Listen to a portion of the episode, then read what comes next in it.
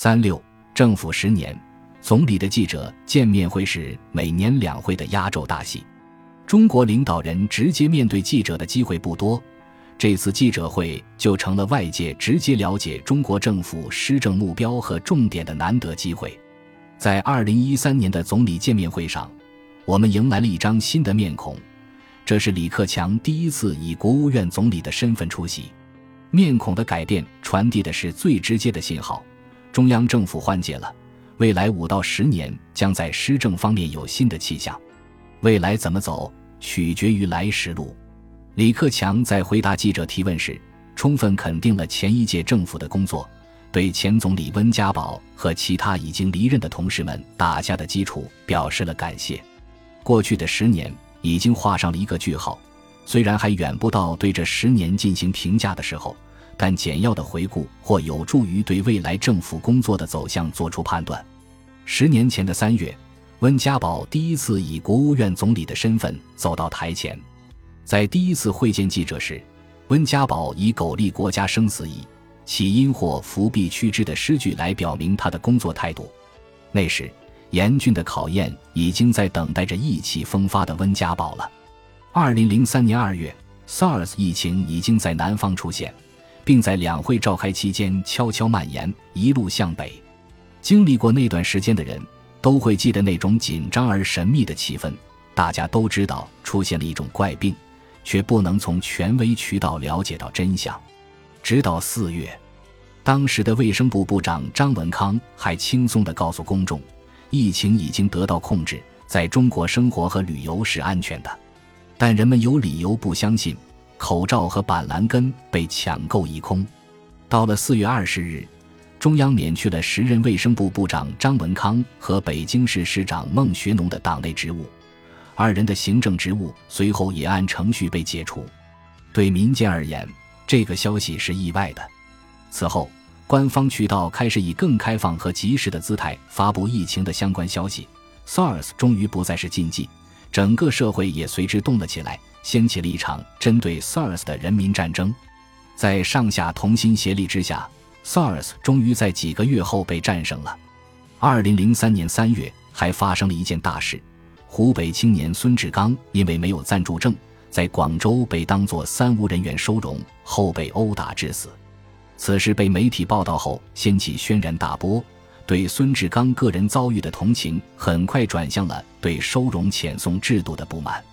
在强大的舆论压力下，造成悲剧的相关责任人被严惩，中央政府也迅速采取行动，于当年六月二十日发布了《城市生活无着的流浪乞讨人员救助管理办法》，同时宣布废止了《城市流浪乞讨人员收容遣送办法》。有人给孙志刚拟了一则墓志铭，最后一句是以生命为代价推动中国法治进程，值得纪念的人。对这两件事的应对，极大的提升了中央政府的形象。二零零二年末，胡锦涛重访西柏坡，重申要牢记毛主席进北京前提出的两个务必，并提出了“权为民所用，情为民所系，利为民所谋”的理念。执政党新理念的提出和中央政府在面对关系人民切身利益的重大问题时开明的反应。让人们普遍对新一届领导集体的执政理念和能力充满了期待。胡温新政这一说法出现了，并连续保持了多年的热度。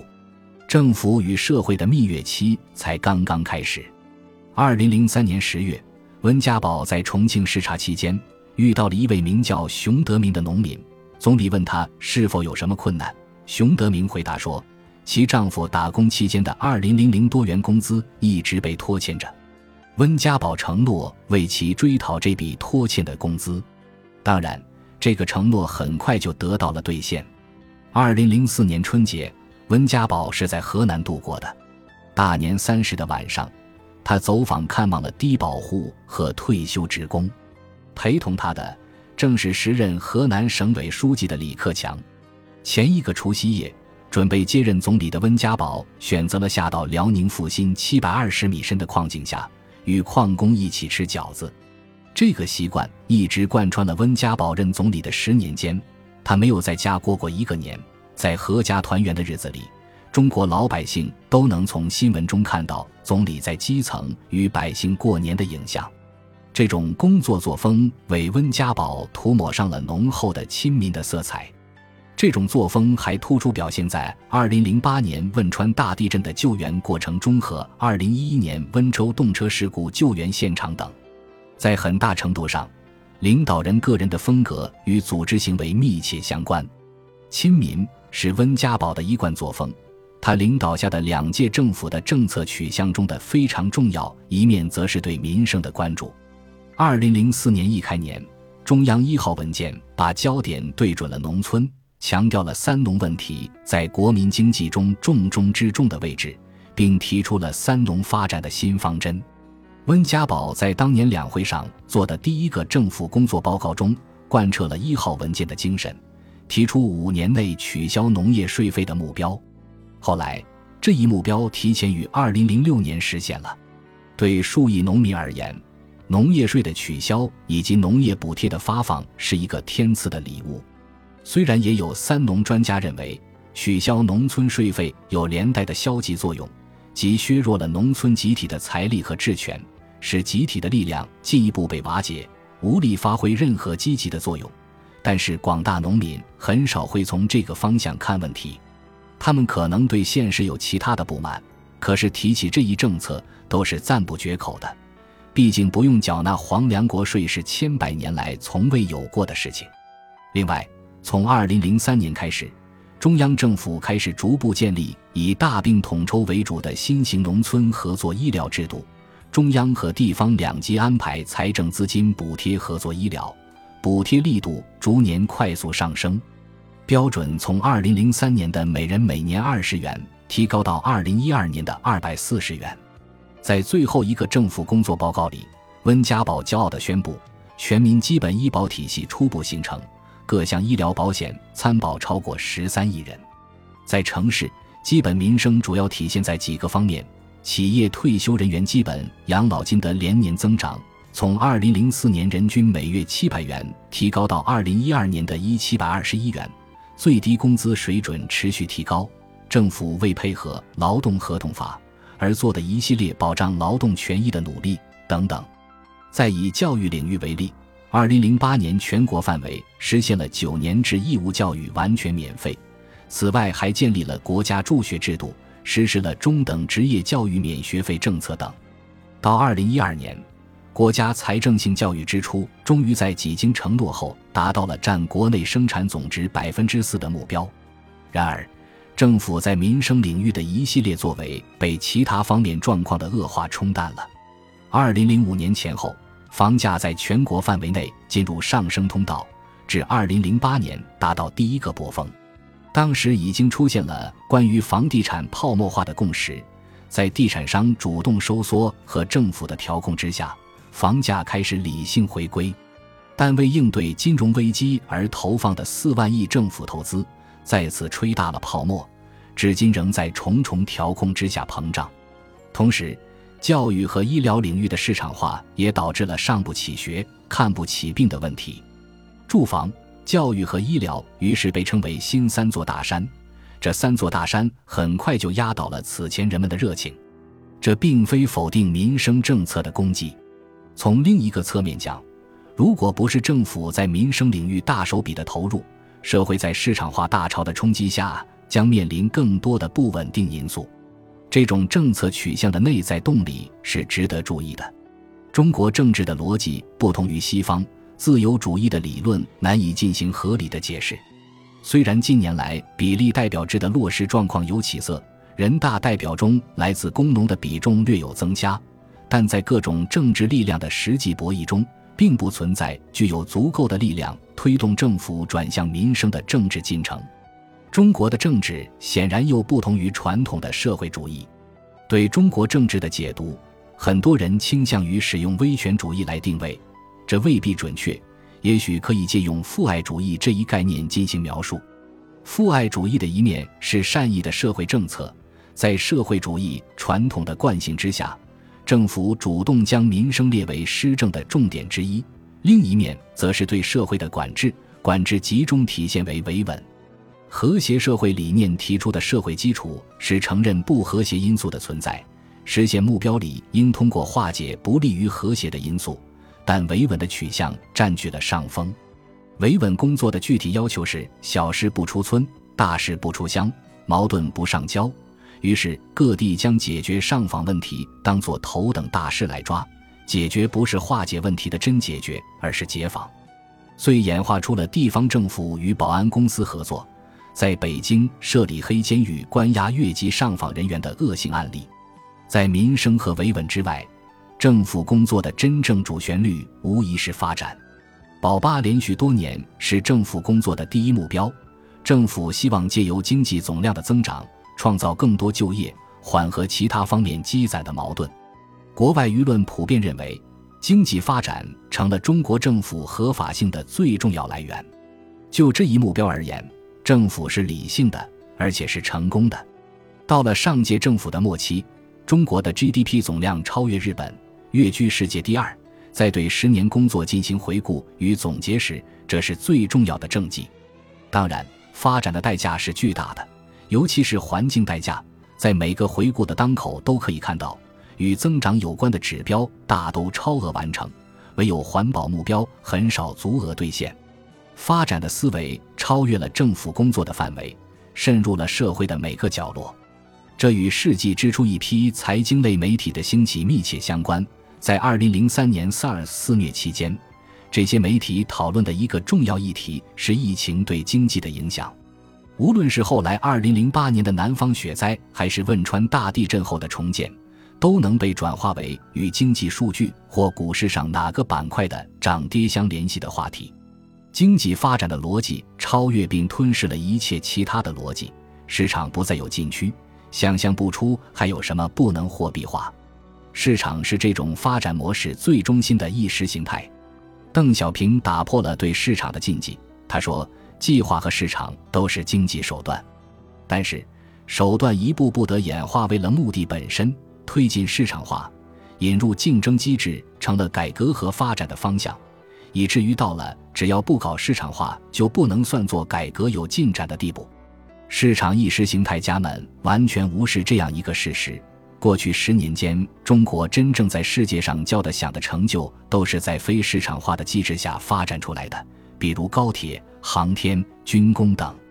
成就不能用来否认这些领域存在的问题，比如刘志军腐败案影响极坏，但至少说明发展的核心问题不在于市场主导还是国家主导。这种简单而不容辩驳的道理，在市场意识形态面前显得虚弱无力。铁道改革已经开始，理由仍是推进市场化改革。根据市场主义的话语，市场与政府是相对的，推进市场是为了发挥市场配置资源的作用，用市场之手取代错装在政府身上的手。然而，市场化的现实推进过程恰恰是这一逻辑的反面。为了推进市场化，就需要在没有市场的地方创造市场。而这只能靠政府的强力推进才能完成，于是，政府介入就在政府退出的名义下大肆进行。最典型的是在住房、医疗、教育、公共服务等涉及国计民生的领域，这种市场化已让真正的市场主体及资本得利的同时，推卸掉对人的责任为根本特征，恰是民生政策的对立面。也许可以套用发展的话语来这样描述。市场主义的发展为民生政策创造了市场。值得关注的是，这种市场主义是与全球资本主义的需求紧密联系在一起的。二零零八年的国际金融危机爆发时，全社会已经就中国经济存在过度依赖投资拉动、过度依赖出口等弊端达成共识。外部危机正是一个下定决心转变发展方式的契机，但最后的选择是。美国政府拿出了七零零零亿美元，中国政府也推出了四万亿的经济刺激计划。无论中西，这都是更加典型的以市场为名义的政府干预。四万亿像一剂有副作用的猛药，一方面当然有效地应对了金融危机的冲击，使经济增长的势头得以延续；另一方面也使中国经济更深地卷入了中美国的建制。打乱了原本已经开始回归理性的房地产市场，加剧了通货膨胀。市场主义深刻地塑造了一大批决策者的头脑，他们真诚地相信市场是最佳的资源配置方式，于是卖力地创设市场，却不明了这样的市场并非真的市场。他们也相信企业家才是财富的创造者，于是，在资本和劳动者之间毫不犹豫地选择坐在资本的一边，不遗余力地招商引资，以出让土地、划拨资金。动用行政力量招工等方式扶植企业发展。需要说明的是，有必要在以权钱交易为纽带的官商勾结和这种在市场主义的思路指导下官商合作之间做出区分，这使得腐败问题复杂化了。分税制的体制下，地方政府的财权被削弱了，尤其是基层政府的财权和事权之间存在明显的不匹配。在市场主义的发展思路所决定的政绩观之下，这种窘迫演化为搞钱的动力。于是，政府公司化的趋势愈演愈烈。政府脱离了凌驾于各种社会力量之上的规则制定者和仲裁者的角色，在某种程度上蜕变为具有独特利益的实体。政府的收入很大一部分是靠炒卖土地得到的。政府既是房地产泡沫的直接利益相关方。又严重依赖房地产及其相关产业支撑发展目标的实现，住房又是基本民生之一。从父爱主义的民生取向出发，政府有责任通过建设保障房等手段控制房价。两种取向在这里发生了严重的冲突，于是房地产价格的走势就根本上取决于两个因素：一是政府在两个矛盾的目标之间的取舍；二是市场对政府的这一选择的判断。房价在多次调控的压力之下仍呈现上涨态势，表明了市场对政府不可能为民生而放弃利益追逐的坚定信念。信心比黄金还要宝贵的法则在这里体现得淋漓尽致。新的时代总是要带着其脱胎而来的旧的时代的印记，新的十年要在过去十年的基础上展开。李克强在记者会上被问到施政方向的问题。他谈到的前两点分别是推动经济转型和通过收入分配改革改善民生，这两个方向都可以视为对前面十年基本政策取向的成绩。在中国的政治体制和政府施政方式将保持延续性的前提下，这样的政策思路原本就在预期之中。同样可以预期的是，这两种政策取向的矛盾也将持续存在。矛盾是否可以得到缓解或者化解，取决于李克强谈到的第三点能否得到切实的落实，即推动促进社会公正的改革，使明规则战胜潜规则。促进社会公平正义也是过去十年政府鲜明主张的理念。从早期的效率优先、兼顾公平的指导原则，到十六大提出的初次分配注重效率，在分配注重公平。再到十七大提出的初次分配和再分配都要处理好效率和公平的关系，社会公正在政府施政的指导原则中占据着越来越重要的位置。但是，如上文所述，由于市场主义的发展取向在现实博弈中取得的压倒性优势，公平正义没有得到很好的落实。二零一三年初，统计部门终于发布了过去十年的基尼系数。但这一反映贫富差距的指标显然没有得到足够的认同，人们普遍认为这又是一个掺了水的统计数据。零四九幺的最高值零四至零五之间表示收入差距较大，根本不能真实反映贫富差距的现状。收入不公、机会不均等、特权和腐败横行，导致了社会心理层面的断裂和对立，典型的体现在相当一部分人在杨家案和邓玉娇案发生后的反应里。负面的现实催生了普遍的疏离情绪，富人忙着移民逃离，普通人则对社会漠不关心。二零零九年初央视配楼大火引来的不是对公有财产损失的惋惜，而是消费式的围观。此类事例不胜枚举。未来的五年到十年，政府是否能够如愿破题，通过推进社会公正解决问题，还是在已有的运行逻辑下持续运转？通过加重维稳的力度来维持表面的和谐，问题可以转换成破题的动力从何出来？动力仍然要从中国特定的政治结构中寻找。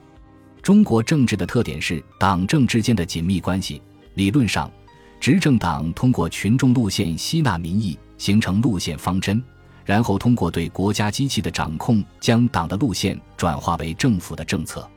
但是，在去政治化的大潮中，执政党的政治潜能有所衰落，蜕变为与国家机器同构的组织体系。虽然执政党认识到了这个问题，试图通过保鲜等活动重新激发党的活力，但这些运动的效果不明显，大半沦为了另一种形式的文牍主义。习近平自从十七大担任政治局常委，主管党务工作以来，曾多次强调加强党的先进性和纯洁性建设的极端紧迫性和重要性。在当选总书记后。他立即发出了全党要警醒起来的号召，这昭示着一种新的气象，一种新的政治形态。有待观察的是，以习近平为总书记的党中央会以何种形式重构党的政治活力，重建党与社会之间的有机联系，并在此基础上推进政府的转型。这是破题的现实希望所在。二零一三年，本集播放完毕，感谢您的收听。喜欢请订阅加关注，主页有更多精彩内容。